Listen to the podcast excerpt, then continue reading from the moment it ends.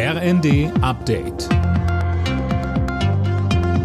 Stündlich neu. Auf den Punkt informiert.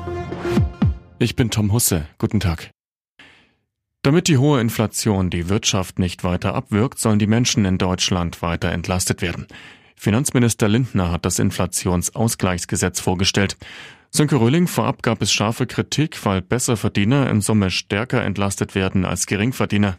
Ja, aber es soll ja vor allem darum gehen, dass der Staat nicht von Lohnerhöhungen profitiert, die nur die Inflation ausgleichen. Und das wäre bei Besserverdienern nun mal stärker der Fall.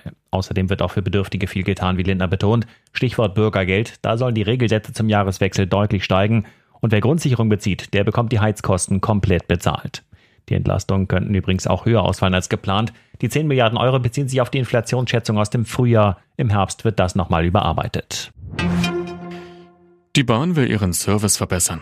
Tausend neue Angestellte sollen Reisende in Zügen und dann Bahnhöfen unterstützen, etwa bei Fragen zum Fahrplan oder beim Einsteigen. Bahnvorstand Michael Peterson. Wenn ich mehr Personal habe, was hilft, Gepäck zu verstauen, Fahrräder an Bord zu kriegen oder Kinderwagen mit einzuladen, dann kann der Zug schneller den Bahnhof verlassen. Auch das hilft, Verspätungen zu vermeiden oder zu verkürzen. Außerdem werden bei Reisen jetzt längere Umstiegszeiten eingeplant.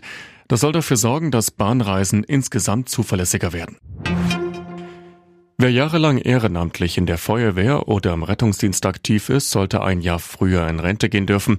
Das hat Innenministerin Faeser auf einer RD-Veranstaltung vorgeschlagen. Außerdem sprach sie sich erneut dafür aus, ein soziales Pflichtjahr einzuführen. Trotz Klimawandels gibt es immer mehr Flüge mit Privatjets.